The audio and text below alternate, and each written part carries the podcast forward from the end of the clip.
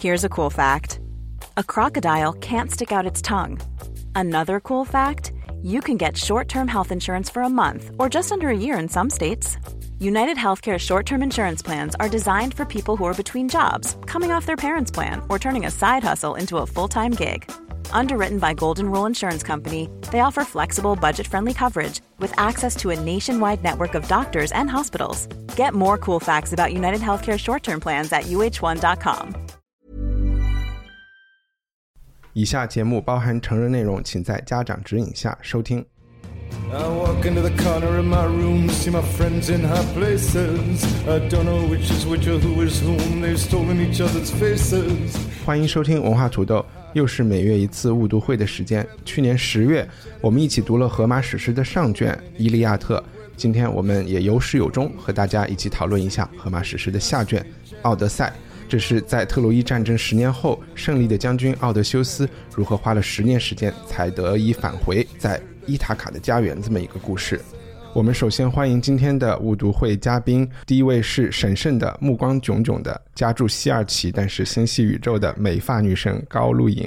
大家好，还有刚刚沐浴完毕、肌肤上涂满了润滑的橄榄油的，速度和耐力都是朝阳公园里那些食五谷的凡人无法比拟的捷足的运动女神张雨玲。好的，大家好。呃，我是前后鼻音不分的，发会员邮件总是忘记 BCC 大家，但是至少从来没有杀过人的木狗奴一缸糯米。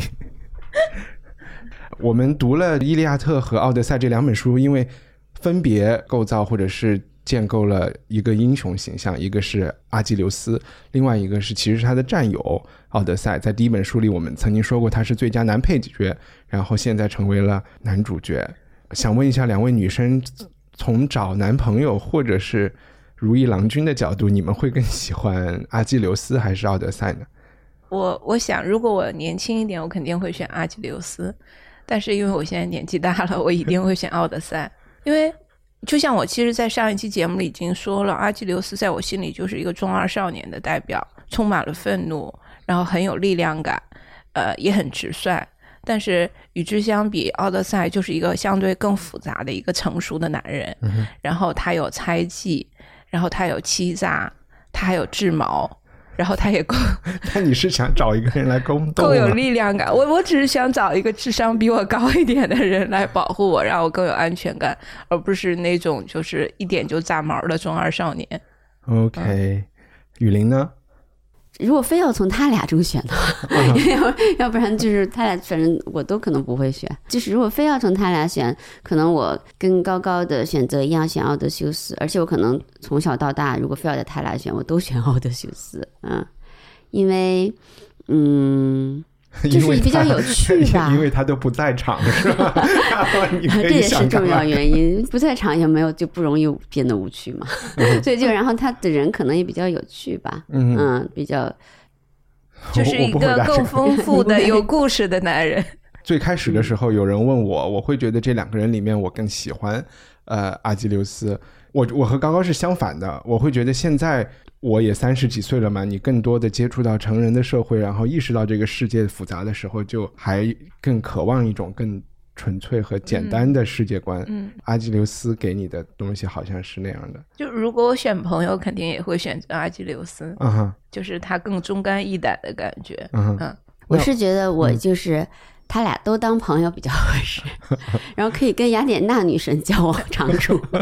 因为因为她是一个女神嘛，然后好像也挺有参与人间事物的实践能力，然后又很智慧。而且我觉得他在这本书里是我们待会儿也可以再说，我真的觉得他和奥德赛才是他和奥德修斯是一对 CP，他是都有点崇拜这个男的。对他中中间有一段话。因为他幻化成一个人间的人去跟奥德修斯交谈，然后奥德修斯因为没有认出来他是谁，还在骗他，然后他就说：“我以为欺诈是神才有的品格，没想到你也有。”对对对，就在那有一段 flirting 的感觉，就是叫蛮夸奖他的那种感觉。嗯，好，这本书呢，它呃有一万两千一百零九行，是也是也是尸体的一个东西。我们看的这本是人民文学王焕生翻译的，呃，可以请。高高给大家简单的讲一下这本书的故事是一个怎么样的？嗯，如果从大纲上讲，其实就是奥德修斯在结束了特洛伊战争以后，他返乡的一个旅程。然后这个旅程长达十年的时间，他历经了非常多的磨难，包括呃与两位神女的遭遇，然后滞留，然后遭遇了独眼巨人，他的同伴被杀害，以及在大海上因为波塞冬对他的复仇，呃给他制造了很多艰难险阻。然后最后他也得到了一些帮助。然后返回自己的家乡，在返乡之后，他又与那些企图呃谋篡他的妻子和家产的那些求婚人展开了这种血腥的复仇的过程。其实大概就是分成这两部分。那具体的细节，其实河马运用了非常高级的叙事手法，它其中有平行叙事结构啊，比如说他的儿子是一条支线，他的儿子出游去寻找他的老战友。然后打探奥德修斯的下落，那另外一条支线就是奥德修斯本人的这个游记过程。那游记的这一条线其实有采用了闪回，就比如说奥德修斯有回忆自己呃过去的过程，有插叙，插叙就是别人来讲述一些故事，然后中间有一些。呃，非常精彩和非常高潮的章章节，其实你可以把它独立看成一个小的冒险的故事。比如说，他和独眼巨人的这个遭遇战，嗯，比如说他呃游冥府的这这一段旅程，所以大概就是这样的一个结构。那具体的细节，就是他曾经遭遇了哪些战斗，我们可以在一会儿讲述的过程中去嗯详细的去描述。好呀，然后我其实就补充一下，因为会感觉这两本书相比。《伊利亚特》特别浓缩嘛，讲的是那四十几天的事情，它更是一件事情一以贯之。虽然时间线上也有一点跑去跑来，《奥德修斯》这本书。更多的像有好多不同的小故事组成的，就可以想象，而且它里面的就比较丰富，有讲夫妻感情的，有讲呃儿子成长的，有讲儿子教训母亲的，然后也也有特别多神怪的故事，有游民服的，就是你可以想象在希腊那个时候，比如说游吟诗人他在一个广场上或者在一个酒吧里唱这个歌。然后你可能去付点钱去听他，也许唱完整个这个需要好几天、几个礼拜的时间。那有的时候是小朋友喜欢去听的，有的时候可能是老年人喜欢听的，就是所有的人都能找到自己喜欢的那种呃故事情节的这么一个这么一个故事。那除了就是他很投其所好，所有人都喜欢之外，想问一下雨林，你读完以后，你会你会觉得这本书，我也看到好像 BBC 有。投有让观众投，就是所有的文学史上这本书是最最有影响力的一本书，《伊利亚特》好像排的是第十，反正网上有这么一个榜单了。但你会觉得这本书为什么经久不衰？然后除了它就是时间早之外，还有还有什么？就是高高其实刚才提过一个，它是很多文学文学方式的一个母母型吧，嗯，可以这么说。比如说它这个结构特别复杂。又出现了后来所谓那些巴赫金所谓的复调，其实这是已经是 复调了，就是好几条线索从同时嗯发出声音，然后人物的性格也也非常的复杂。嗯嗯，有人说文学，有人文学评论者说这是更是一个关于一本关于性格的，就是性格和心理的一个书。嗯，基本上我觉得这两点是最重要的吧。OK，嗯嗯，因为因为。嗯，你要说影文学上影响大，我觉得基本上是。但你说的这个是有点影响作家的，但从读者的角度讲，哦，你是你是说，我以为是，我以为是说文学史内 部的这个影响为什么大？因为后来尤利西斯啊什么，好多人都写了，就是这些都都是按照这个来母型来发展的。那你说读者？呃，我总觉得，因为如果是对希腊文化或希腊性比较喜欢的人，就肯定会喜欢这本书吧。这本书特别体现那个希腊的文化中那种矛盾，也是他们的精髓。我觉得古希腊的吧，嗯哼，比如说那个你们也都说了，就说那个雅典娜跟那个奥德修斯之间的一个关系。这就是很希腊的一种关系，因为你按说神如果他无所不能的话，他何必要就是变来变去，然后还在那个还要就是说在背后去做一个事儿。就是希腊人就是觉得神和人虽然区分，但是他们在区分中体现了人的这个尊严，就人有他不可替代的部分。虽然必须要敬神，但是呢，品达说过一句特别有有意思的话，就说诸神是一个种族，人类是另一个。嗯，并不是说诸神就绝对凌驾于之上，无所不能；也不是说人类就没有他的，人类就是因为有了尊严，才有他的这些所有的故事性，嗯，所以他能成或不能成的事情。所以人和神这种微妙的关系和对人的这个自由和尊严的尊重，但是对他们命运同时，因为还是有命运嘛，神好像是好多时候睡觉都要神来弄一下，什么手指放在额上就睡着了呀。就是这种神人关系，比如说雅典娜，她也非有对有对人类生活或介入人类生活一个强烈的渴嗯望，就不光说是我们都好像想变成神一样的 神一样的生活，神仙般的日子，呃，就是神对人的生活也有同样有一些寄予和渴望。然后这是特别希腊的，还有一个就是他还是我们继承了就伊里亚特的那个，我们也聊过这个事儿，他对生活中的物质性和物理性。比如说描写死亡的时候，对他不是说一个象征意义的什么血染酒席就完了，他会特别强调这种物理性和肉体的那种感觉，但同时呢，他讲的是死亡这么一个有形而上意义的事情，就包括这里头好多细节，我们也聊过什么怎么吃猪肉啊，怎么怎么那些那些具体的。呃，当时历史生活的细节都在，但是他同时描写的是一件，呃，有巨大象征意义的事情，回家呀、死亡啊，就是婚姻啊这种可以非常存在主义的事情。我觉得雨林的回答总是有一点学术，就是虽然没有从就是跳出了文学史，然后马上又进入了另外的思另外想史的史，呃没没有关系。但那我来从嗯读者的角度啊去讲一讲我的感觉。就是我看完《奥德赛》以后，我我觉得在现代的作品中，文文艺作品中，不管是小说还是说影视。我都可以看到奥德修斯的影子，呃，我们就不说《尤里西斯》这本书，嗯。它基本上就是已经这个架构是跟《奥德赛》这本书很像。呃，比如说我在蝙蝠侠身上就看到了奥德奥德修斯的影子，那都都是凡人，那他的伙伴也是有天神有半神这样子，然后也是充满了猜疑，然后不信任、孤独，呃，这种感觉跟奥德赛非常、奥德修斯非常像。那再比如说，呃，当这个奥德修斯回到家里以后，他用他的一些聪明才智，然后怎么去复仇那些呃求婚者的时候，那整个场面的描写让我想到了呃《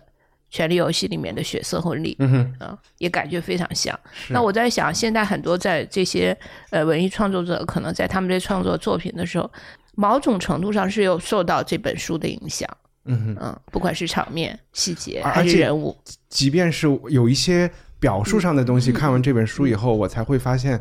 真的是就是它的影响是非常大。有一个，嗯我就想说这本书的第一句话，我看一下我们的看的这个中文译本是说：“缪斯啊，请请为我叙说那位机敏的英雄，在摧毁伊利亚呃伊洛亚的神圣城堡后，又到处漂泊。”就是他说的这个这位机敏的英雄。今天早上遛狗的时候还在还在想，因为我看了就是希腊的原文，有一个词叫反正好像叫 polytroph 还是叫 polytron 这个词，就是这里叫机敏这个词，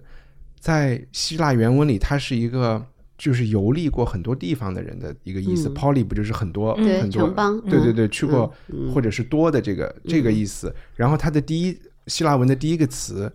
是安装，安装就是人的意思。我们今天说嗯安卓。就是 Android，就是这个词根嘛，就是说它的第一个词就是讲的人或者是男人，嗯，然后而且是一个游历过很多地方的男人。然后后来的很多翻译呢，就把它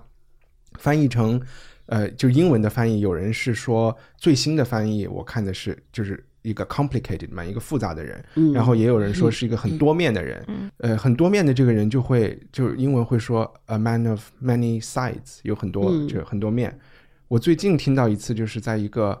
一个讲艺术的纪录片里，就有一个好像我想想是《The Price of Everything》还是什么，最近一个 HBO 拍的纪录片里，然后有一个藏家，他收藏了一幅画，那幅画是画的是一个跪着的希特勒，然后呃呃，是那个是一个雕塑，不那是个雕塑啊对对，是一个呃卡特兰。啊，对对，对，然后嗯。记者就问他你怎么形容希特勒这个人，嗯。然后那个藏家就想了半天，然后就说 He's a man of many sides。嗯，然后因因为他本来是个犹太藏家，然后别人就说你犹太嗯藏家为什么要藏这么一个？就是 price of everything，对对对，嗯然后，然后看了这本书以后，我才一下又反应过来啊，其实就是人或者是人是 complicated，对，或者嗯哎，我不知道中文的就是文学里的叙述，反正在西方文学里总是把人做是一个很多面、很复杂的一个东西。嗯嗯然后可能奥德修斯提供了这么一个，就是这么一个东西。对，嗯，然后大家感觉我想说这件事情，其实我的这 我的这一 长段的落点是，嗯伊利亚特是金苹果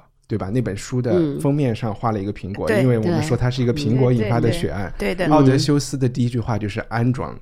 然后嗯。就让我想到 苹果和安卓这两件事情，就是统治当代社会的两 个你用最后这一句话消解你的学术性是吧？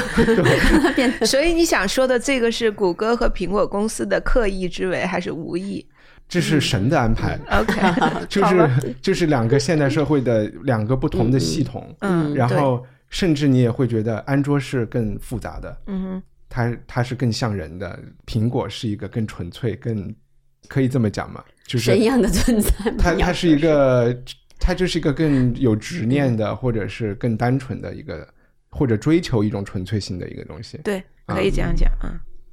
然后我觉得我现在就可以 mic drop 不讲了，大家 我我觉得你们俩都对对讲的比我我讲了一大堆比较凌乱，我觉得你们俩讲的其实都很好。我觉得就是因为我刚刚听，所以我有时间想，所以我我觉得总结两点这个书的影响性，一个就是确实他第一次就我说那种性格心理，第一次把人特别复杂化，这个是人之为人的一个。但虽然我们现在看小说都是写人复杂化，但是这个是确实是文学史上第一次。那高高说那个也是，就是一个巨大的母型，就是英雄复仇和归家。英雄一个复仇的历程是所有现在电影小说的很主要的一个历、一个模式。然后这些所有的模式当中，就为什么要复仇呢？其实最后是把家庭价值观放到最高的。很多各种复仇的原因都是因为英雄经常说啊，我不干这事，我不干这事，结果女儿被抢了，或者是老婆被杀了，然后就 OK，那 OK，I mean，然后我就为了就最高的价最高的价值观总是 set up 在那个家庭上，就是嗯干脆这是一个很大的模型，这也是个就就是嗯。给听众一些细节，就是说奥德修斯是为什么他要复什么仇，然后他的这个家庭价值观体现在什么地嗯方？，对，这就是说，呃，其实也是很希腊的一个现象，可能在别的文明中不会出现。就奥德修斯离家之后，呃，就是悬而未决嘛，生死未卜。然后他的妻子也是一个著名的女性形象了，就是翻译的名字完了，潘就是 Penelope，就是 Penelope，对，翻成佩诺涅佩。而且你也用过这个名字，对吧？对我，我当时在法国 念书的时候，就是呃呃，大家就其实还没有在法国法国念书之前要起，大家就是我现在已经不用什么法文名了，要 起要起这个名，然后我就觉得所有希腊故事中，只有这个故事好像比较 happy ending。然后我就用这个 Penelope 这个名字，当时小啊所以的时候用过。是当时是有嗯想过是奥德修斯的老婆。对呀、对呀、嗯就是只有我是从希腊原型上想，别人都直接用一法文名，我想了半天，我想说哦，这样想起来，你的性格的确是跟他有一点点像哎。是吧？嗯因为当时我就想说，嗯起一个稍微不一样点儿的名字，然后你就想了半天。但其实这也不是一个典型的法文名，但法国也有人用的，就是就是欧洲就是大家有人在用这个名字，所以我就起了这个名字。对，然后这个 Penelope，她就悬而未决，所以呢，好像就是她也是一个比较出色和就是有容颜的女人吧，所以那个很多人来求婚也都是因为很多政治原因了，就是这个地区的首领之子啊，都来跟他求婚。很奇怪的原因，这些求婚者就住在他们家，整天吃喝，然后开宴会，就是消耗他们家的财产，然后把整个屋舍弄得乌烟瘴气。嗯，但是而且每天重复这种这种这种过程，当然这个对 Penelope 作为一个女性来说，还有她的孩子，还有整个家家宅的这个名姓来说，是一种巨大的侮辱，因为他们就无视。我当时看在这儿的时候这个家族别特别的尊严纳闷，就是嗯为啥他们要招待这些人？对，这也是我心中的疑问，并不是所有，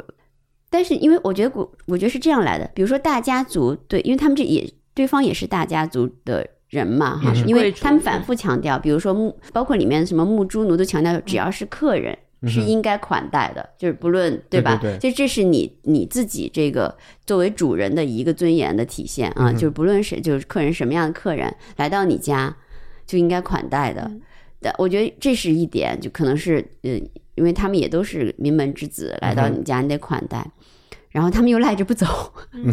然后就变成我觉得这么一个局面。当然，故事性他会把它夸张一点，就是他们正日的在这边，嗯、赖着不走。呃，其实书中有一个细节，他提到就是、呃呃，好像是因呃奥德修斯的夫人说的，说别人都是来求婚，会带着聘礼，带着丰厚的聘礼，嗯可是你们却在我的家里来消耗我丈夫留下的财产，就是我感觉有点欺负孤儿寡母的这种感觉。但其实奥德修斯在临走之前也的确跟他妻子说，我多少年以后没有回来的话，那就说明我已经死掉了。你可嗯以再选择一个家婿，然后去就是嫁给他。我觉得他们赖着不走，可能有，因为如果你想一大堆人赖着不走，形成有巨大的威胁感嘛，对吧？就是也就好，他们也想就这用过这种阵势，可能逼迫 Pen Penelope 赶紧做决定啊。然后之所以这个时间撑得特别长，也是因为这个夫人嗯用她计 故意的，嗯就是本来她可以很快的决定她嫁给谁，但是因为她要一直去等她的丈夫，所以她就使了一个小的计谋。她说我要织一个像锦缎一样的一个毯子，嗯。这个是要献给某一个神的，然后我要把它织完以后，我才能去选择我要嫁嗯给谁。所以他就每天白天去织，然后晚上再把它烧掉，白天织，晚上烧掉，然后最后因为这些求婚者起疑了，才发现他用了这样的一个计谋。嗯，对，这都已经是后面后面的事事儿了。嗯但其实这个时间就历时了三年，我们就可以想象一大群人住在他们家，白吃白喝，而且还出言相威胁他对的夫，人白吃白喝了三年，嗯然后还跟他的侍女不干不净的。对对，所以这我觉得是一个非常大的就是他们家其实没有，就是没嗯有这个男人了以后就已经乱套了，对有一点嗯有一点乱套了，是是是是，所以这种呃侮辱就是长期长时段的这种对家庭的这个侮辱，才形成，才可以堆积到这个 motivation 这么深的一个后面大型的这种屠杀性的复仇，嗯 OK 要不然不会就是 突然就嗯，这种 revenge 的程度还是挺深的。嗯，哎，就是刚刚才是什么问题说到这儿？就是你就是还是在说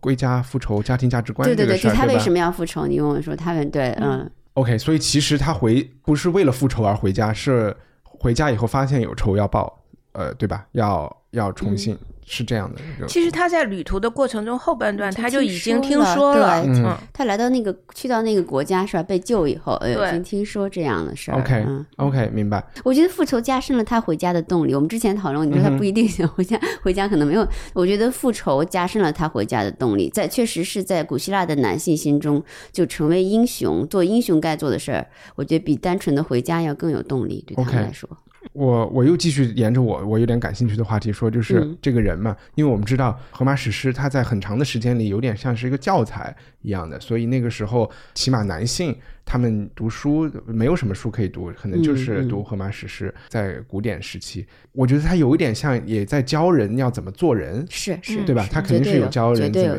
怎么做人，所以从这个角度你会发现，比如说我们中国人教你要怎么怎么做人，你开始读《三字经》啊，或者是呃《论语》啊，或者是那种东西，是很不一样的教材。嗯，呃，而且甚至会不会觉得，我们也可以举一些事实例来讲，就是奥德修斯都肯定不是一个圣人，对吧？嗯，绝对不是圣人。是不是，你要说他是君子，也不算，就我们不管说用这英国的 gentleman 或者是，孔孟的君子，他也不算哈。所以你就在想用这个 当教材来当一个东西，大家教出来的人会是什么样的一个人呢？就是一个希腊式的人，这嗯这真的是嗯嗯，那你怎么怎么讲这个希腊式的人是一个？就是他们的价值观，嗯，就是还是挺不一样的，跟我们中国古代传统。嗯其实英雄就是直接指向死亡的一个概念，你必须复仇，如果你受辱的话，嗯嗯，肯定是呃复仇而死比那个苟且而生要嗯，有有而而且是好好战好斗的。对，绝对好战好斗。古希腊人是绝对好战，我觉得这是两种文明的不同。这从根本上讲是农耕文明和海洋文明的不同。嗯农耕文明是以土地为本，呃，大家守着一块田，只要这个田有产出，我们就可以生活。然后城邦和城邦之间的界限分割的并不是那么清楚。嗯但是海洋文明，每一个城邦之间都有海洋。那其实他们没有陆地相连，所以他们既独立又团结。那独立是在于他们可以独立的衍生出一个城邦、一个君主。那团结就当他们有共同的敌人的时候，他们要结成一团去打打外敌。那他们因为物资没有像那个农耕文明那么持久性，所以他们必须不断的向外去扩张，或者是去呃去掠夺一些财富回来，所以他们更具有冒险精神，而不是守土精神。嗯在这种文明的催生下，他们的英雄可能就更更强调他的勇敢和他就是一个海盗的感觉胜。者为王，对对，就是一个强权的一个这么一个东西。因为如果我们我们来想，奥德修斯为什么会？嗯首先，他们其实就是莫名其妙的理由去去打那个特洛伊就是嗯所谓为了一个女人，或者是掠夺财富。那在这本书一开始，他们特洛伊成功之后，他们其实就是去了一个小城小城，然后把那个城给就是散嗯光了，对吧？然后，那你看，这就是你的英雄做的第一件事情，其实就很很不光彩。然后之前我们如果把书分成前半和后半，前半是这种漂流，那这个漂流的过程中，就河马带我们看了好多希腊这个爱琴海流域的小的嗯。或者有点半独立啊的岛屿，嗯。这些岛屿往往都没有他的故乡伊萨卡这么发达。嗯。然后甚至还有一些就是纯游牧，或者有的地方就是自然条件好的特别好，嗯他们甚至没有发展出任何文明。对。嗯。其实好，包括这些这些所谓的神怪，要把嗯奥德修斯给留下来当老公的这种女儿国的这种感觉的 这种，其实也是盛情款待他，然后给他好吃好喝，然后给他嗯。长生不老，嗯。你都觉得这些人感觉更文明，那也不是，也也不是，嗯不是对，因为你想那个呃，其实中国古代也有要舍身取义，对吧？嗯教育你要舍身取义。那这个义的定义者其实就是不是一个普世的义，嗯 对吧？嗯，是你，比如说你是 A 国的，嗯哼那可能 A 国君主来定义你的义。嗯，即使我们 A 国去侵略，你也要为他，你为他而战死，对吧？那你可能就叫 舍身取义。那你是 B 国的，可能 B 国的，或者是由家族来什么，或者反正这个义的定义者不一定是一个普世的义。一般的嗯普通的人肯定会觉得奥德修斯是正义的、文明的，然后他去的这些地方是野蛮的，或者是怎么样。只是我用一种现现在人的我自己的眼光去看，我就会觉得，其实有的不所谓不文明的地方，甚至更更文明一点。就总觉得奥德修斯就是一个强盗城邦出来的，嗯，比如说他去到呃，最后帮他用快船把他送回家的那个城邦，其实可能就是一个文明程度很高的一个小国，嗯哼，他们的船甚至可以不用人去对，那个写的还行，写的挺文明的。还有什么各种竞赛，你记得对，吗？还又很好客，还有音乐，嗯还有音乐和体育比赛，我记得，嗯，是是是，他那因为他那个已经离他们们家就稍微近一点了，就嗯有点过渡到所谓的文明社会了。所以，如果说以文明程度来来辨别的话，奥德修斯他所在的伊塔卡也并不是一个文明程度最高的一个城邦。比如说，呃，斯巴达可能文明程度和富裕程度都要比他的高很多。但是这也就说明这个人物的特别有趣的地方，就他不是最文明的人，他不是最优秀的那个人，他充满了缺点。那如果按照电影来说，他是一个有人物弧光的人，就是他有一个自我成长的过程。嗯对，我觉得这是他最吸引人的地方。比如说，我们这本书里其实经常用在他身上的形容词都是呃机敏啊，或者是、嗯你你们会把它联想到一些其他什么审慎人物呢？的，对对，神样的是说他能打，但是 审慎的哦审慎的啊，他也是啊，他老嗯婆是审慎的，他们全家都是审对，慎的。全家都审慎的，让我想起那个电影，什么审慎的，他是一个哦狡黠的人。对对对法国那电影叫什么来着？然后你觉得在嗯我们就是在中国的这些虚构人物中有类似的人吗？我想了一下，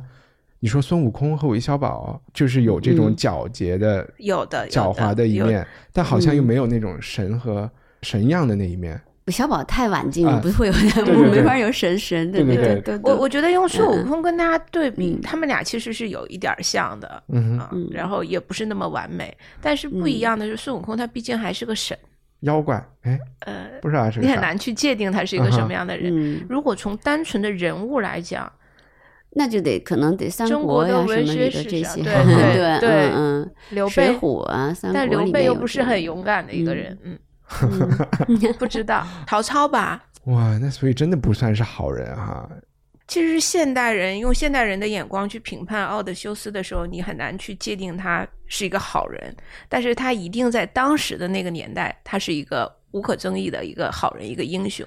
其实那你为什么把他当坏人看呢？其呃，因为我呃读到有点恰恰相反，嗯就是说在古希腊时期，呃，后面有一些同人志是或者是把奥德修斯写进其他地方，是把他当成坏人的。我们要不举一些就是可以道德判断他是坏人的例子，嗯就是从宏观上来说，他是一个嗯将军，他离开特洛伊的时候，呃，有六百个随从，嗯最后回到伊萨卡。就剩他一个，其他人死光了啊！嗯就不管怎么说，他不是一个领导力很强的人。对你带着 嗯他又是领导力很强，但是无论如何，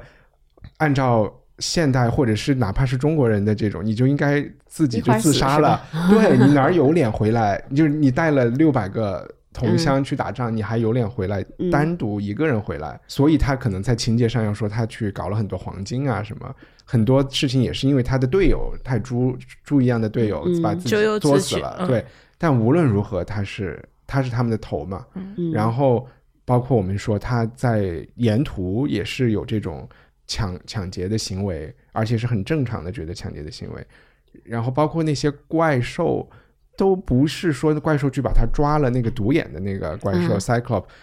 是把他抓，是把他，抓了，是把他们抓到洞里，呃但前提是他想要人家的羊。对他们从那儿经过，他不用上去的，对。他自己去。他们说啊，可以看看，然后还说我们去洞里先看看，然后看看嗯。他们是好客的还是怪兽，嗯。然后怪兽都没有发现他们在那儿，一开始把他们关在那儿的时候，最后他们去把那怪兽给宰了，就我觉得是把怪兽吃了一些他们的，吃了一个，好像撕裂了一个他的同伴，嗯、好像吃，呃，确实有那个独木巨人啊是撕了一个嗯。吃掉了，还是怎么着的？但前提是他们先看嗯这个巨人养了很多羊，他们就有嗯。有一点企图心了，才会对上去，然后遭遇了这个怪人。然后这巨人还跟他说了，说是那个我感谢你的方式就是最后一个吃你什么之类的啊，就是先吃你的同伴，然后最后一个吃你。嗯，但是我觉得，我就对那种独眼巨人就没有那种要求嘛。他们活在一个就是就是所谓蛮荒的状态野蛮，状态，对嗯他就是就是见什么吃什么。就我觉得还有就是他不够忠贞了，嗯，他跟两位神女，尤其是后面的那个吕对，七年那个？七对在一起了七 Calypso，年，对，呃我想嗯他中间肯定也产生过犹疑，就是我是不是要真的要回去？我我觉得那个神女并不是说呃囚囚禁他，嗯哼，呃，当然因为他没有基本是船，他没有船，他也走不了，对。基本是对，基本算。是当成一个信奴，所以他在 他在温柔乡里面在面，洞里的嘛，对，嗯在温柔乡里面也蛮沉溺的那种感觉。但他就是挺好哭的，他每天就是好多场景都写到，所以这这个就是人的一些东西嘛，就比如比如就比如软弱，比如说七年十年之后，嗯。你还这个家和这种关系还是就是可能他是把他表现的特别人的一面，嗯哼，然后呢还有他特别好哭，比如他那个国王女儿什么放音乐，他也想起了他家有哭，然后他在那个女就是那个女神那儿、七年好像每天以泪洗面，嗯对，到海边 一个人坐着，对。默默流泪。对，就感觉是对，所以这个叙述里就是他前面嗯。就是我讲的，他做了很多恶，或者是其实也不是个特别好的将军和领导，最终要把这个人塑造成英雄，就还是得让他回家，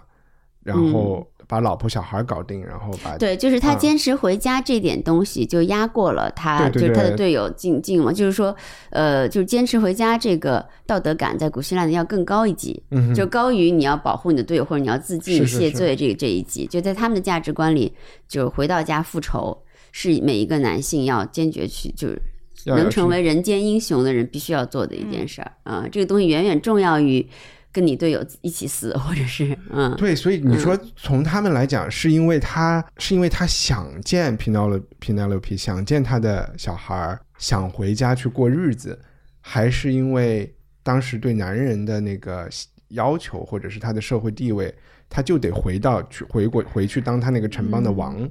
我我觉得不是，我觉得是一个呃归乡，我们也可以把它理解为寻根，就是你寻找自我的一个过程。比如说你在神女那儿，你可能过得很幸福，但是你是个 nobody，嗯，呃，你只是基那个女神对你很 care，但是别人并不知道你你到底是谁，你去了哪里。你只有回到家乡，你才能成为你自己真正的那个自我。嗯哼所以在整个这个大海上漂流的这十年的过程，我觉得也是奥德修斯寻根和寻找自我的一个过程。但是他还是想回去当王啊，他想回去管他老婆，他不想被这个女王管，对吧？就这个女是神不一定是，就你把那个性别一颠倒过来，你就如果是一个男的抓了一个女的，然后对那女的特别好，说你长生不老，可能我们就会觉得，哎，这 OK 啊。嗯 然后你是想说他还蛮大男子主义的，是吗？不想成为一个女人的附属品，而想是，这肯定有这一点，我觉得。当然，可能不不仅仅是因为这一点，他我有这，因为因为古希腊就是这样，古希腊是非常大男子主义的，女性在女性在虽然雅典雅典有古代民主啊，非常了不起的一个制度，但女性不是不算公民的啊、女性女性跟外国人跟奴隶是没有任何这些民主的权利的，不能够投票，不能够其实在这参战。本书里嗯面也对表现的很清楚，对对就是即便嗯。他们为海伦去征战，然后海伦只是一个美丽的花瓶和象征。那在这书里面大量的说到说女人是不可信的，对，嗯，你她的信任度是放在最后的，嗯就是你说那儿子训妈，那就是很典型的，就跟他那跟他那儿子跟潘多拉比，你别说话了，你赶紧回去坐着。然后潘多拉比就，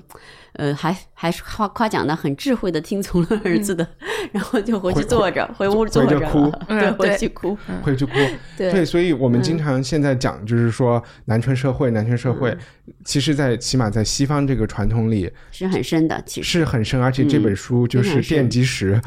这基本对，这本书就是当时因为荷马史诗，当时它是呃，就是被当做一个是当做圣经，如果能够比喻的话，还有当做宪法来用的。嗯哼，就是每个人，比如说我跟你吵架了，我在古希腊那市场里，我啊张一帆你就做的不对，然后你说你凭什么说我做的不对？我就翻看荷马史诗说，你看荷马《伊利亚特》这里写，不能像张一帆这样说话，然后然后你就只你就没没词儿了。确实里面也也有很多道德规范的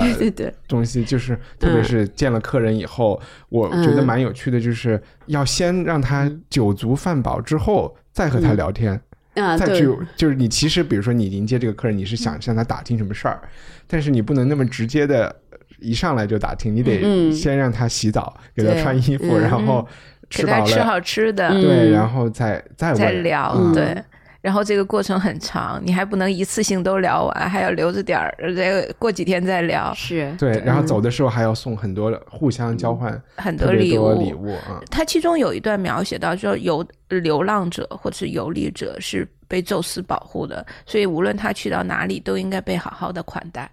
啊，是这个嗯原因。OK，呃，我我我们我有点不知道该说啥了。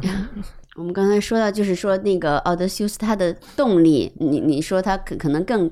呃，就是除了回回家，为了回家，为了想念思念而回家，可能更强的是做一个做一个当时古希腊标准上的男性英雄。我觉得我同意你的而观点，且我觉得非常嗯。关键的一点、就是他整个人物在游冥府的那一章之后，就发呃发生了一个很大的变化，就他的嗯。信念更坚定了。嗯。在那一章里面，不论是从亲情还是从死去的亡灵的口中，他、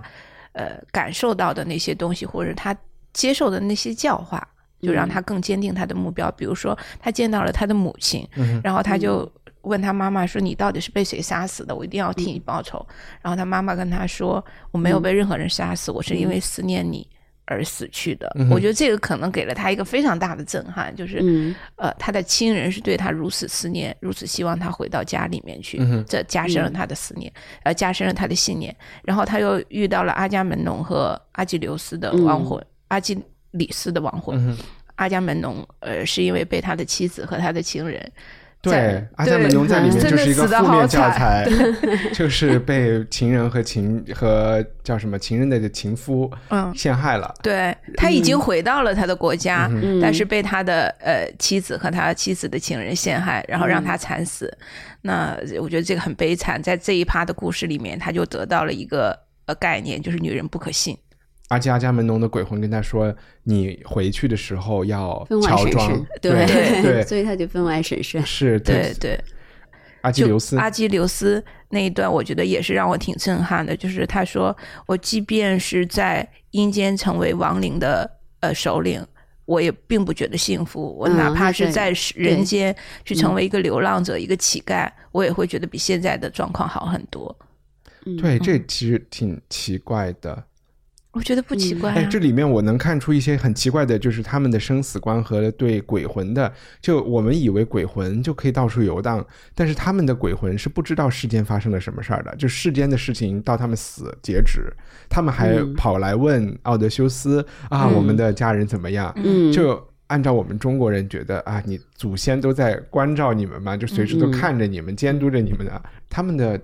他们的所以我觉得他就是他们这部分，就是比如说从鬼魂到神都是有局限性的。嗯呃，就是他们，嗯他们有一部分是依赖于人的这个活着的人的重要性的，所以说这是古希腊很微妙的一个关系，就不是说神可以做任何事，或者是也不是你说摆脱肉体以后你就自由自在可以做任何事儿，就这个有肉身的人，他起着非常关键的能动性和和这个主体性。嗯虽然命运是更大，但是。就是这点造成一个很激烈、很 intense 的这种冲突和和发生各种戏剧性情况的可能，嗯嗯，而且神也是一种唯恐天下不乱的，对的，就 你在里面看到雅典娜，虽然她是智慧女神，嗯她都是这些神里面相对理智的一个人了，嗯，但是她在里面的在故事里扮演着煽风点火的角色，嗯呃，甚至在复仇的那一趴，你会发现那些求婚的人。甚至都有的想啊，那就算了吧，就走了。但是啊雅典娜觉得啊，这是这我们的故事嗯没法进行下去了不能，原谅的，对，就嗯就让他们做嗯出很错误的决定。就人其实有理智的一面，但是嗯雅典娜就是给了他们非理性的感觉，是更多非理性的那一面。嗯嗯对，因为雅典娜也是战神，她就雅典娜是智慧和智慧之神和战神嘛，因为其中另外一个战神是 Mars，就是火啊火火火星那个词，对对对。呃，Mars 是这是比较破坏性，就是说是那种呃，在古希腊的概念中啊，就是说那个呃，另外那个那个战神是比较有。其实是破坏性的、非理性的战神嗯，雅典娜打的是正义之战，也就是说，他觉得这个复仇是必须要复到的，只要有任何一个人就是羞辱你的，就每就要赶尽杀绝，嗯哼。这是他们的一种，嗯然后我们读到复仇的那一段，就是到了嗯第二部分，他回家以后有一种明显的就是黑化的感觉，就这个人物的对，就变成一个就是一个一个黑色电影，对 一个毫不 毫不就是那种血腥和那个嗯谋略血腥和就是真正的就是。杀人的感觉完全不逊于一个昆汀的 电影真的，或者一层一层的对，而且他们是那种，就是我觉得他描述的这个呃空间很重要，就是他把空间描述的很细，哪有侧门儿，嗯。哈，这个门儿怎么闸上，那个武器库的门儿留了缝，然后又把它关上，或者怎么，就把这个空间描述特别详细，然后让你有一种很，如果有幽闭恐惧症，你就觉得越来越恐怖，越来越恐怖，然后哪是厅，哪是后面的女仆住的，什么时候放他们出来，什么时候又关上他们。然后你就真的是最后是真的关的死死的，然后就关起来猛杀，嗯哼，就那个 那个血腥度，就感觉就是每个人就是一阵就是心里头都所以再次能够证明奥德修斯真的是一个策略性非常强的一个人是的，，是的，就是嗯。每一步怎么走，他心里嗯想的非常清楚。嗯。这也可以理解为什么特洛伊木马这个计谋是他想出来的，嗯而不是别人。我觉得这是侧面印证了特洛伊木马的那一趴的故事。嗯，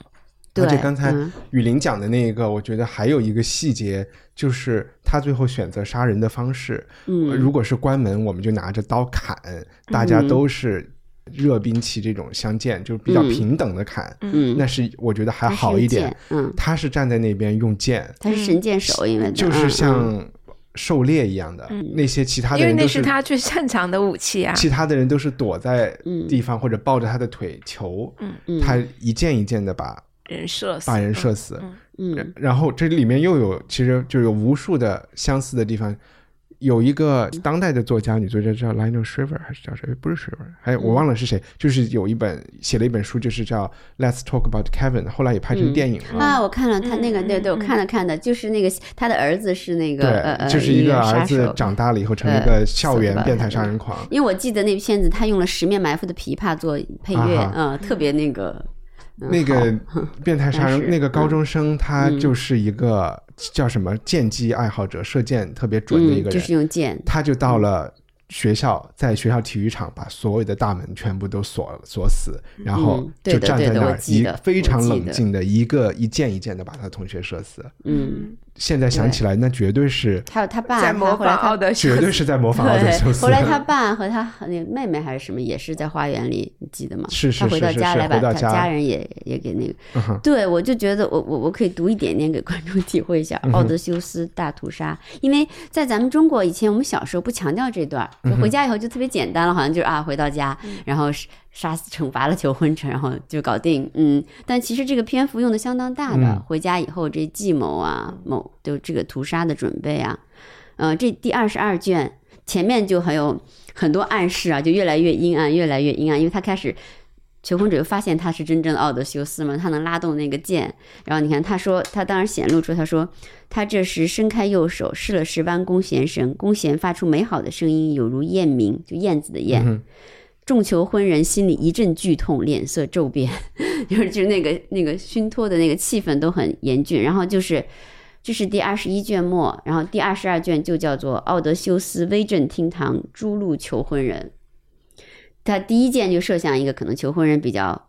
的首领吧，描述的就就是特别的详尽，说放出箭矢射中他的喉咙，时间笔直的穿过他那柔软的脖颈。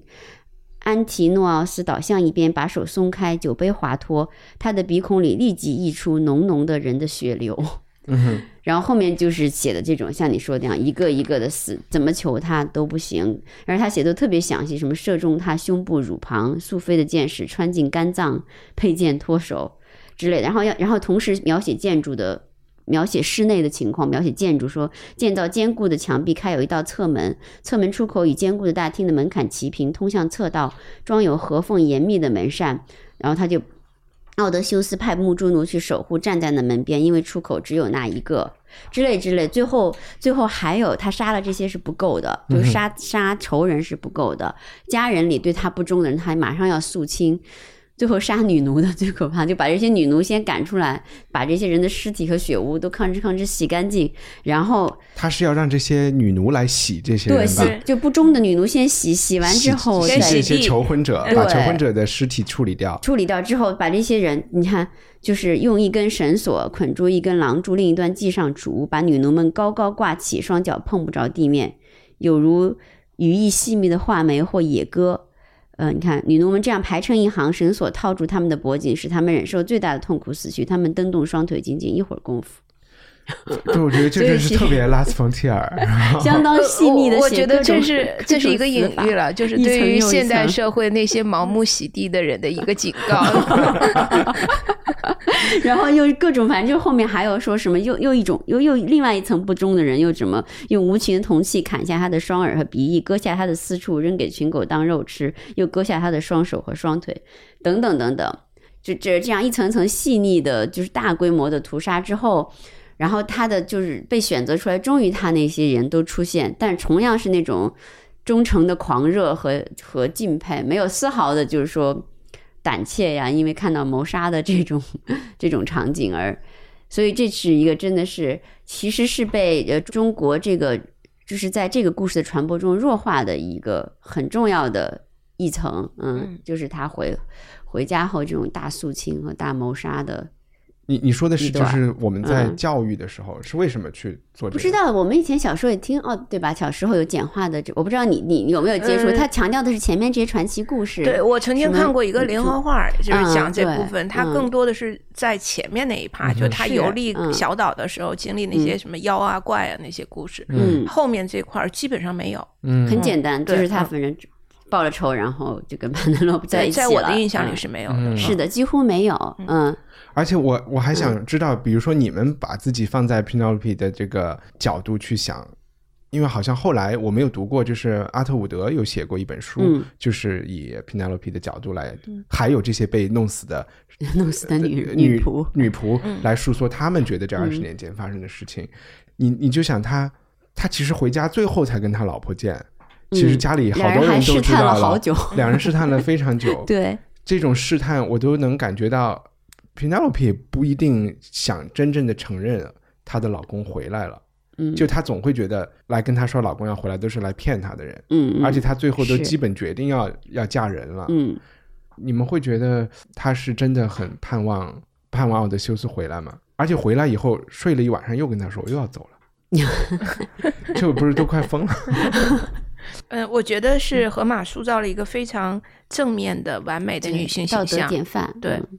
首先她很聪明，她知道怎么去巧妙的拒绝那些求婚者。那当她面临一个巨大的惊喜的时候，她的不信任，我觉得是一个人之常情，就是你期盼很久的东西，它终于成真了，你会有一点点怀疑，但这个怀疑他会用一些东西去试探。其实跟她的丈夫一样，某种程度上受到了她丈夫的影响。她一开始还表现的很冷淡，说呃，那你我把这个婚床搬到另外一个房间，你去那个婚床上去睡吧。嗯，其实这是试探，因为那个婚床她知道他有他很玄妙的地方搬不动。然后这个时候奥德修斯说啊，这个有很多很多机关，我知道这是我做的。然后她这个时候才确认这个男人就是她的丈夫。当然，其实前面有一些伏笔啊，就是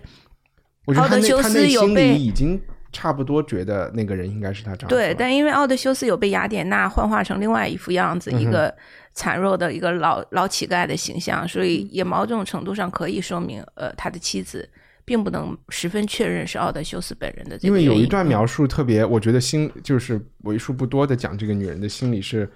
按照现在来讲有点写实的，就是他人都杀完了，叫他出去的时候，他在想我是应该立刻上去抱她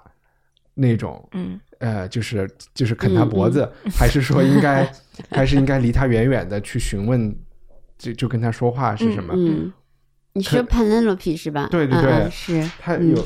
呃，他的就是他们家的那个老女奴，嗯。那个奶妈已经跟就跟嗯。Penelope 说这是你老公，我都已经看到伤疤了。然后他当时还觉得那伤疤神也可以造，对就是来骗我。那他现在出去，他说他下楼来，心中满腹思，那个字怎么念？一个竖心旁一个寸，思铎，思夺，嗯。呃，心中反复思夺，是与亲爱的丈夫保持距离询问他，他已经说这是亲爱的丈夫了，还是上前拥抱亲吻他的头和头颈。他跨过十条门槛，走进宽敞的大厅，在奥德修斯那什么高座，就我觉得他的这个不知道该怎么反应，还我当时看到还觉得挺挺真实的，挺真实的，因为嗯。你想一个，就是说，我觉得这两种关系特别，就特别是你，你说夫妻应该是就就是说从身体到心理距离很近的人，嗯对吧？但是又确实经过了十年这么漫长的一个二十年这么漫长的物理时间，还有距离也是物理距离也是很大的，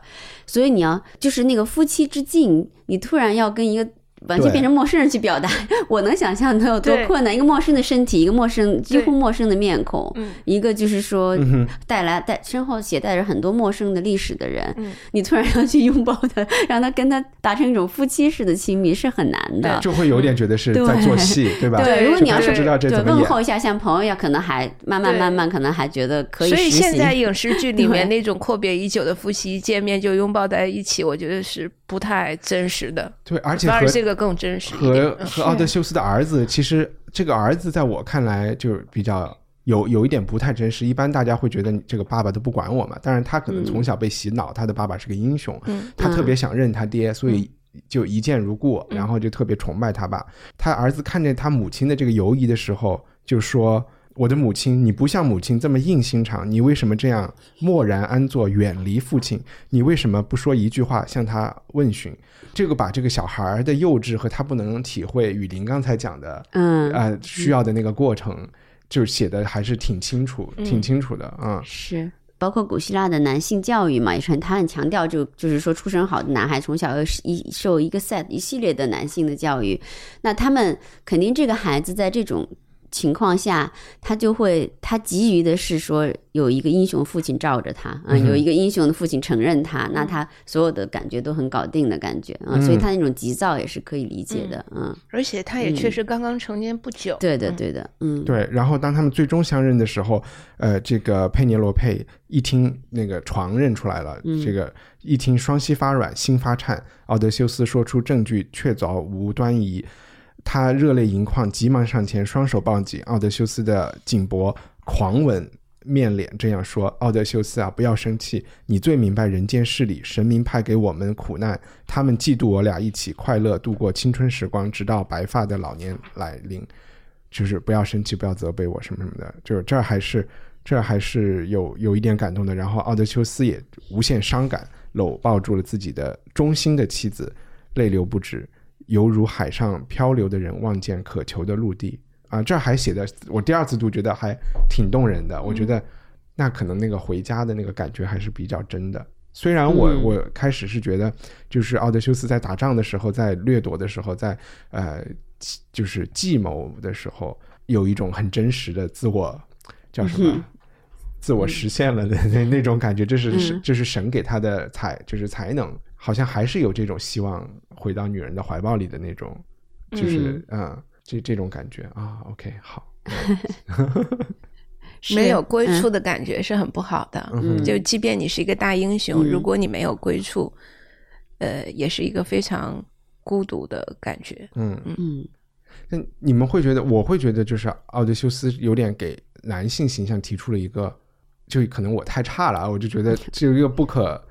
一个很高的要求。虽然之前我有听人说，大家喜欢奥德修斯多过阿基琉斯，就是从男性的角度，他们是觉得阿基琉斯是一种完美不可到达的男性形象，嗯，因为就是神一样的嘛，就不管他的身体，嗯或者是长得很帅，然后体育很好，嗯。打仗很好，就反而奥德修斯就是我们可以通过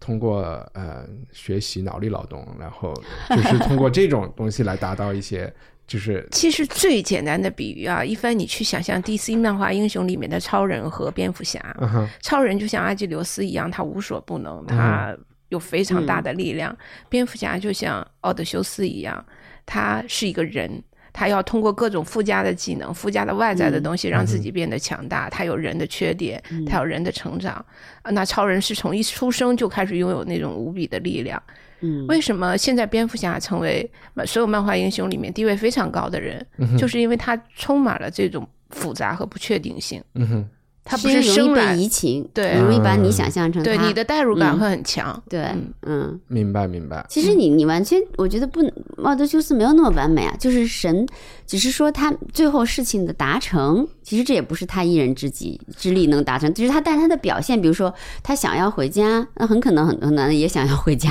然后比如说他他他会流泪，然后他会想计策来对付，以达到他的目的，这很多男性也会做，对所以他不是那么完美，也没有那么容易。就是给我的那个压力是，我会觉得，嗯，就首先他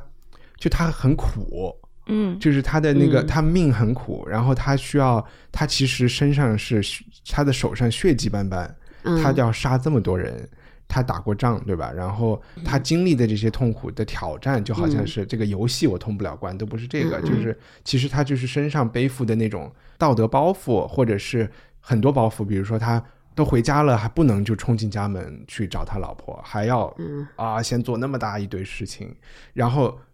可能在他的那个谋略里面做这些事情是很重要的，而且需要用这个步骤来做才是合适的。嗯。那他就需要去呃把自己的感情先 hold 住，嗯。就是我们觉得一个或者社会觉得一个成熟的一个 leader，一个男性嗯。应该就是应该该具有的具备的克制力，素质对要克制，嗯该冷血的时候要冷血，然后就这些东西我会觉得啊、好好难啊。不，但是我觉得还有一个原因，就是时过境迁的原因，就是我经常想说，我有时候觉得，比如说你要是个史前的男的，你每个男的都得出门去打老虎、打狮子，然后扛猎物回来，对吧？就是那毕竟是史前的一个生活环境，对，就是他那个时候是，就是说打仗杀人不是一个道德，不是不是很严重的道德问题，对他 OK 应该不是，我觉得啊，比如杀死了敌人。可能或者杀死了他的就是这些复复仇对象，对他来说道德上倒不形成，更是一个谋略上的。他那种谋略就是表达他对家的爱的。比如说他后来不能慢慢要释放消息要谨慎啊，不能说就享受家庭之乐就忘记了把这个屠杀这个事情后事处理妥当。嗯，所以我觉得。可以杀人是一个隐喻性的东西，就是说你你现在有的困难也是他那时候可能没有的，就是说比如说他的同嗯行，他的就是同行的那些人，嗯就是他的他的下属或者是他的朋友，嗯他们身上就是表现出了很多其他男人或者正常人有的懦弱，或者是我、嗯。给我印象最深的就是他们有一段时间要饿死了，但是神之前有个预言，就说你们不去能吃那个，不能吃那些嗯牛，嗯但是他们自己东西吃完快要饿死的时候，这些人就说，我觉得他们的同伴的反应是我会有的反应，就是说我情愿，因为现在我们如果要不然就是在这饿死，嗯。啊，然后吃了这些东西，我们有力气回家，神要报复我们，就是让我们在大 大海里就被嗯淹死，然后他他们就说我。我情愿在大海里被淹死，那就是一个一刹那的事情。嗯但在这儿有吃的不能吃，被慢慢饿死，更惨，所以他情愿去冒那个险。然后他们不仅要冒这个险，他说，但如果神没有淹死我们，那我回到家了以后，我还会搞百生祭啊，或者是要答谢神灵，然后呃赎罪什么的，就其实想的也很周全。嗯也就是我觉得这个是更我更能理解的人性化的。然后奥德修斯的那种啊，呃不能吃，就 我就觉得，我觉得这个就是就是一个命运了，就是他看他在在奥德修斯或者谁再能就是。嗯，这个希腊人还是就觉得你的命运大体还是神对灵决定的，对对对，还是还是有个宿命的一个基础在那儿，就说你你再怎么设计哈，我什么先怎么样后怎么样，但最后神要做什么就肯定会做什么。嗯其实他就是荷马的一个当时的一个道德训令了，就是反正还是要敬神。对了，不敬神就是还是 还是要有后果的。嗯对，就是嗯。奥德修斯他没有任何的，他不会有侥幸心理，或者是说他就是觉得该做什么就他就看得很清楚，该做的事情就一定得做，嗯，该承担的就一定得承担，然后就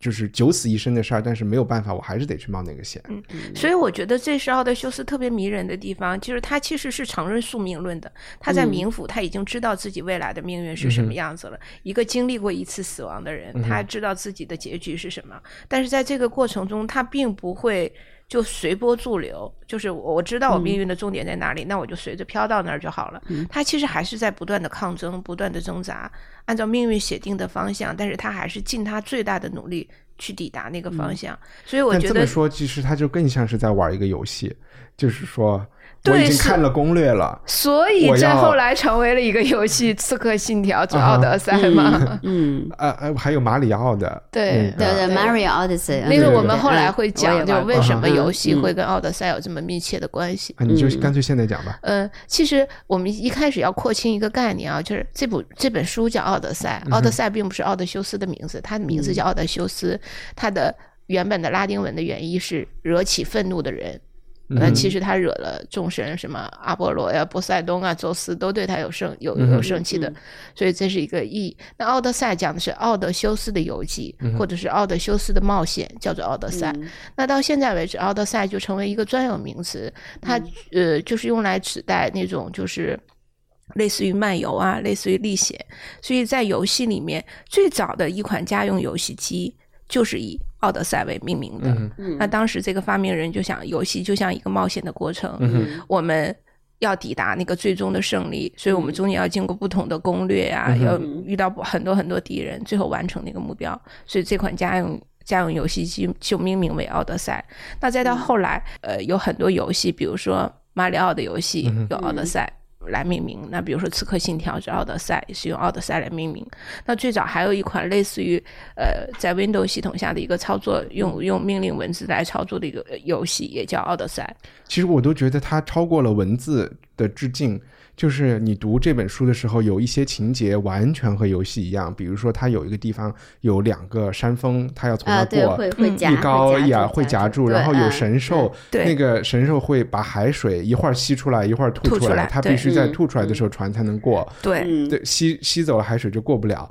这些就已直接可以用，就直接你就觉得啊，这就是马里奥里面的一些对对对一些对对情景，对是是的，是的，对，嗯那包括后来就是奥德赛这个名已经成为一个专有名词。比如说，在二零一一年有一个以法国、英国、美国为首的联合国军队针对利比亚采取的一个军事行动，也是以这个为命名的，叫奥德赛黎明。嗯嗯，对黎明就是那个玫瑰手指，玫瑰手指对 对，又就是这这本书里面反复出现嗯神以神用他的手指什么什么弄玫瑰般的黎明，嗯这奥德赛黎明是这次军事行动的一个代号。那包括现在呃，其实，在西方 就是所有的人都要死光嘛？我觉得这个代号也不太对好。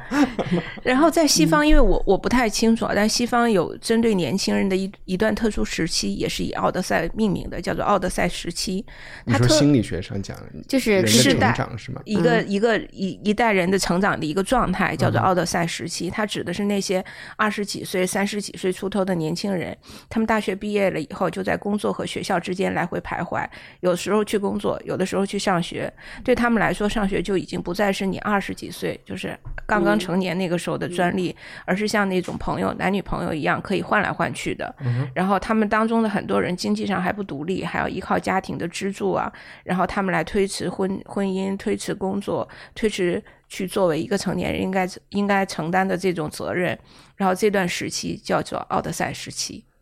就是寻找自我的时对期，是吧？说白了，就是嗯一个你寻找自我的时期，你想成为一个什么样的人，你最终能成为一个什么样的人。OK，、嗯你刚才有讲说奥德赛是就是他的这个回家是一个寻寻找自我的过程，有成长。嗯我倒没有看出来他有他有什么。我觉得有，就是一嗯开始奥德赛是一个很很盲目自大的一个一个感觉，比如说他们回家的第一件事就先把一个小城给屠了，抢了嗯很多东西，然后包括他跟这个呃独眼巨人这个交战的过程中，嗯他最后说：“你记住我的名字，我就是奥德赛，就是把你眼睛弄瞎的那个人就是我。”嗯就是他是很狂妄的，嗯但他后来历经了非常多的磨难以后，他意志渐渐消沉，最终他到冥府见到了他的妈妈，见到了他的朋友，他又人生又又产生了一个巨大的像震撼性的作用，他就开始去反省。然后这个后面又经历了很多磨难，最后到他回到家里面，嗯通过一场血腥的屠杀，完成了他的这个自我成长的这个最终篇。嗯哼对我觉得他是一个寻找自我的一个过程。，OK，嗯哎，回家有一个细节我忘了想加进来，就是说，因为他呃雅典娜把他的样貌改变了嘛，所以他不太容易被辨认。嗯那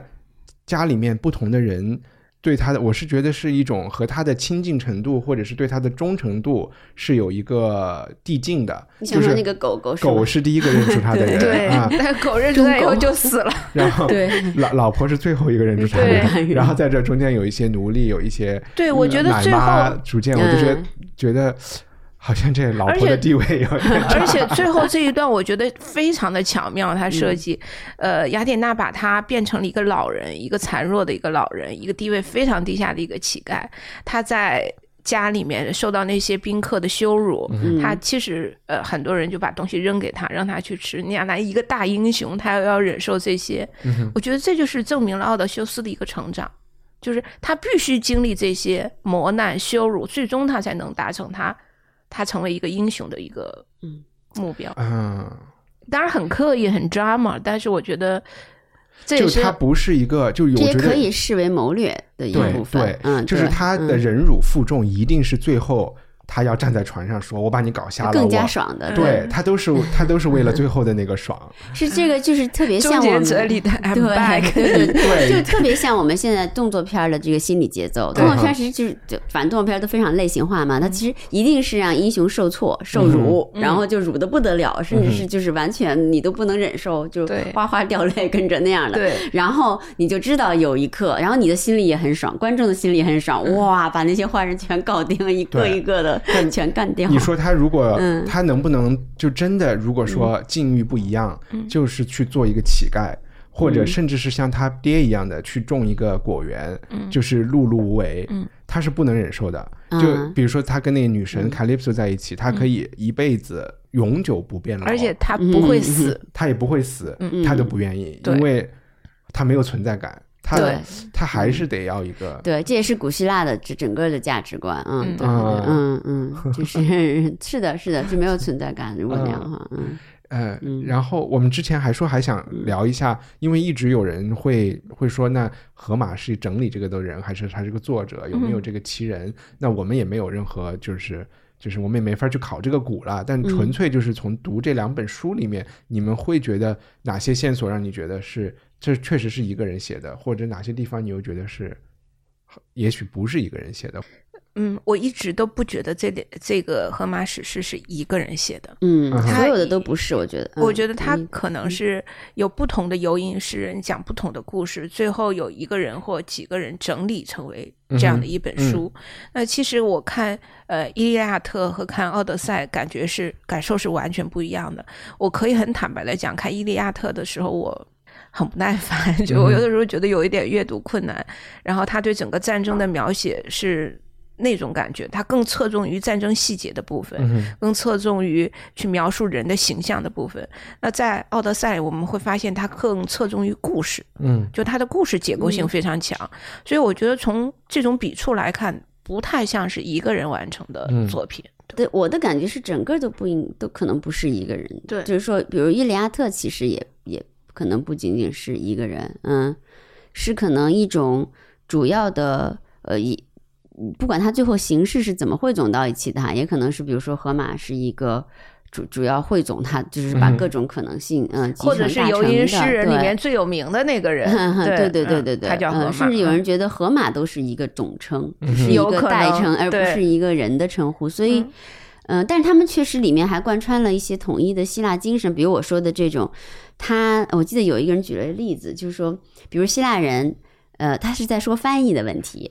比如说。嗯，有一句话，就是希腊原文我就不说了，我可能念不准确，就是其实是应该是啊某个英雄吧，啊、他那个就是说胸毛浓密的胸膛中燃烧着炙热的愤怒或者是感情，然后炙热的愤怒。但是有人就经常略过，就是说他宽厚胸膛中就是怒火中生，翻译成他说这就很不准确，因为古希腊人就是要强调他的那个物理性和那个生理性，就是要胸毛浓密的胸膛中燃烧着什么神样的怒火，这个才是非常古希腊的。所以我觉得他整个荷马史它都是这样，关于世界的自然界和人体的细节非常。非常的具体，就感觉你触手可摸，非常写实。但是它同样是写，它同时会触及一些很深的、很抽象的问题，跟神有关的问题，跟生死有关的问题。嗯、特别是我，我跟张一帆以前读《伊利亚特》的时候提到过嘛，就是他写死亡的那个，写的很准确。比如这里我随便翻就有一个，就在《奥德赛》里面说，从腿旁拔出利刃，刺向他的胸膛，本来就该完了吧？他他还加说。隔膜护肝脏的地方要用手摸准，就是他刺的那个地方是隔膜护肝脏的地方，都什么脖颈啊，什么就是刺到哪儿啊，怎么穿出来，这些、嗯。这些细节都特别特别的，嗯，就是那种世界的真实感和和，但是和世就是世界真实感是跟人相关的嘛，是人的人的力量和可能性，以及跟但是跟神的这种嗯，神的东西，就是都是特别紧密的结合在一起。我是读的时候有一种强烈的感觉是，我就假设，就是我们也不是说是不是一个人写的吧，就是他的那个呃统一感。首先，两本书的统一感，我是觉得《伊利亚特》更统一，这本书就更能像是说啊、把不同的东西收集在一起。呃，原因就是在《伊利亚特》的整个故事的发展中，我我觉得那种层层递进，或者是说啊、没有一种死法是重复的呀，嗯这种你就觉得那最后肯定汇编的这个人，或者是写的这个人是他的这个考虑是更清楚的。嗯呃，就讲最后阿基琉斯要不要出兵，对吧？或者他的，嗯或者是帕特克里斯死，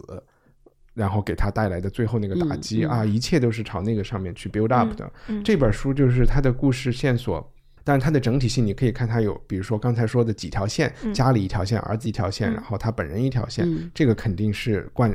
贯穿全部的。但是在讲一些小的故事的时候，嗯，你又觉得有一些啊，其实很精彩的地方，我希望它多展开的，它也没有，它也没有展开，对，它可以是从别处收集过来。对对对它的那个嗯篇幅的那种感觉会，该长的地方，我觉得好像又写的比较短。然后另外一个和《伊利亚特》特别不一样的地方，就是我觉得这本书里面有特别多，就是我刚才有讲，就是比如说一个游吟诗人在广场上，他就是就是为了去博取笑声，或者是博取某一些人的关注度去讲的。然后我我之前开玩笑说，有大量就是少女给英雄洗澡，然后全身涂油的这些。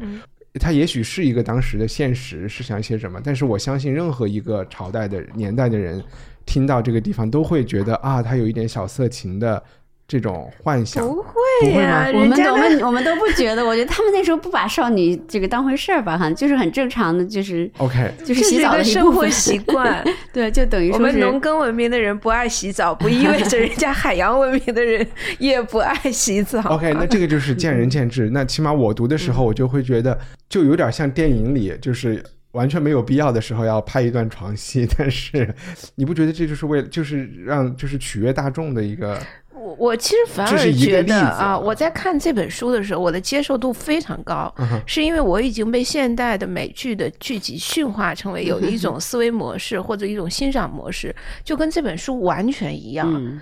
多线索叙事，闪回勾出一个人物的故事。如果这个人物足够重要，我再给他一集的时间讲这个小人物的故事。然后，但这个人物一定又跟这本书有着密切的关系。嗯然后有大量的细节来展现那个呃这个作品所处的年代和嗯他们的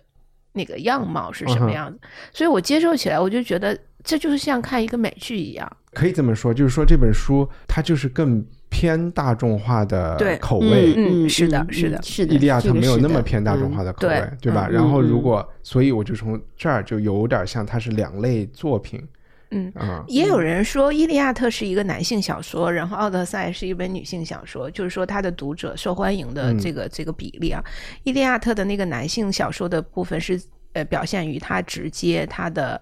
呃他通篇啊呈现的嗯那种阳刚之气和对战争的赞美或者是或描述。那在《奥德赛》女性小说就一定是细节。曲嗯情节曲折的，然后人物的情感世界非常丰富的，嗯那他表现的就非常突出。嗯，嗯，对，所以这就是为什么我们三个人，我和雨林都觉得这本书蛮好看的，然后你觉得《伊利亚特》更好看一点。我也觉得《伊利亚特》好看，啊我觉得对我我这个我，但是这这本书我同意高高的分析。其实我个人更喜欢《伊利亚特》。我记得我们说，但是我、啊我们刚刚说的是选男朋友，选奥德赛。对，但书来说，我觉得《伊利亚特》肯定更好看。但是就说这本书肯定也很伟大了，它确实。因为要写人间的事儿更多，嗯，嗯伊利亚特神的参与度相当大，相当嗯，对对对对，嗯，这样就可以把它弄得就是很统一，就是有一种强力在里面，强力的程度更大一些。我就忘记说，我们上次也有讲，另外一个很好的人物是赫克托尔，对吧？嗯在《伊利亚特》里死了的那个人，嗯好像呃，就是别人总结的有好几个所谓的这个史诗，希腊史诗，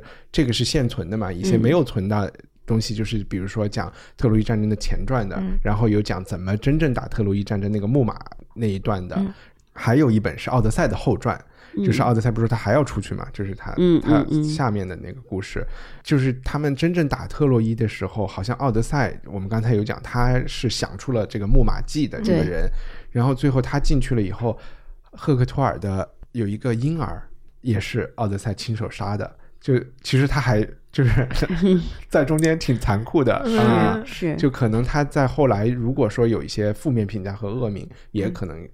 是在古典时期大家是有那些文本，就是他的、他的心度心心狠手辣体现的可能更多一些。嗯，嗯，好吧，我我想再说一个，就是我知我我后来我在看完这本书以后，我看了一个纪录片，是 BBC 拍的一个纪录片，我也特别想把这个推荐给大家，叫《众神与妖魔：荷马史诗奥德赛》，OK，它是在 B 站上你可以搜到，有中英双字的。嗯，然后他讲的就是一个记者或者一个游历者，一个英国人，英国男人，他走这条奥德赛、啊奥德修斯走过的这条路。我是看了这个纪录片以后，我的整个地理概念才变得更清晰。我之前觉得就是伊塔卡也好，或者是特洛伊也好，肯定是个特别特别特别大的一个地方。对，不大。我看了那个以后才知道，真的就是一个小岛，两个都好小，对，都很小，然后岛和岛之间离得也没有那么远。嗯嗯，对，嗯所以这个会让我的地理的呃状态会更清楚。然后我想大家去看的时候，在这个在这个纪录片里面。其实一帆你提到的非常多的问题，也是这个纪录片的这个导游、他有的问题，就是他并不是一个对奥德修斯非常肯定的人，但最后他给出了一个合理的解释，就是，呃，他的肯定和不肯定其实并没有那么重要。嗯嗯，对我建议大家去看一下那个纪录片，你们可能会觉得有一点点闷，但是一定要看了这个书再去看那个纪录片，感受会很好。，OK，嗯嗯，我我就是准备把那个阿特伍德写的 Penelope 的这个史诗看一下。我我都觉得我们下一期乌读会要不要去读《尤利西斯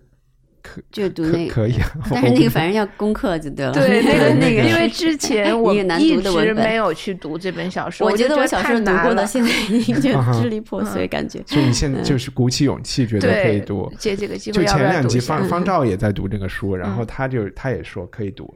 我有问他，他就说不不要看脚注了，就直接把它当故事读就行了。啊，先要嗯，如果看看脚注就没完没了了。对，嗯嗯，就地久天长了。对的对的，好嗯，吧，好好好嗯，我们刚才那个也不算编辑推荐，好像误读会有做编辑推荐吗？也没有，不一定有做。有时候有呃雨林有有有有跟奥德赛相关的，觉得啊，我没有什么特别跟奥德赛相关的，我就是觉得马里奥那个游戏 可以去玩，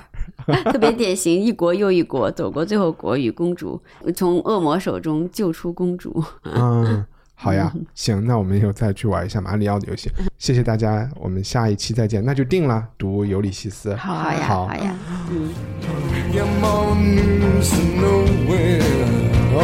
感谢收听文化土豆，请在 iTunes 商店和苹果播客应用里告诉我们你的想法。在社交媒体上和朋友们分享我们的节目。文化土豆是一档由听众出资赞助的播客节目，成为赞助人请访问 culturepotato 点 com。Sailors come home. I say, hey, baby, I say, hey, Betty X. I lean close up to her throat.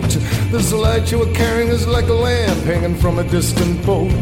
It is my light, says Betty X. Betty X says this light in yours. And so much wind blew through her words that I went rolling down the hall for more news from nowhere.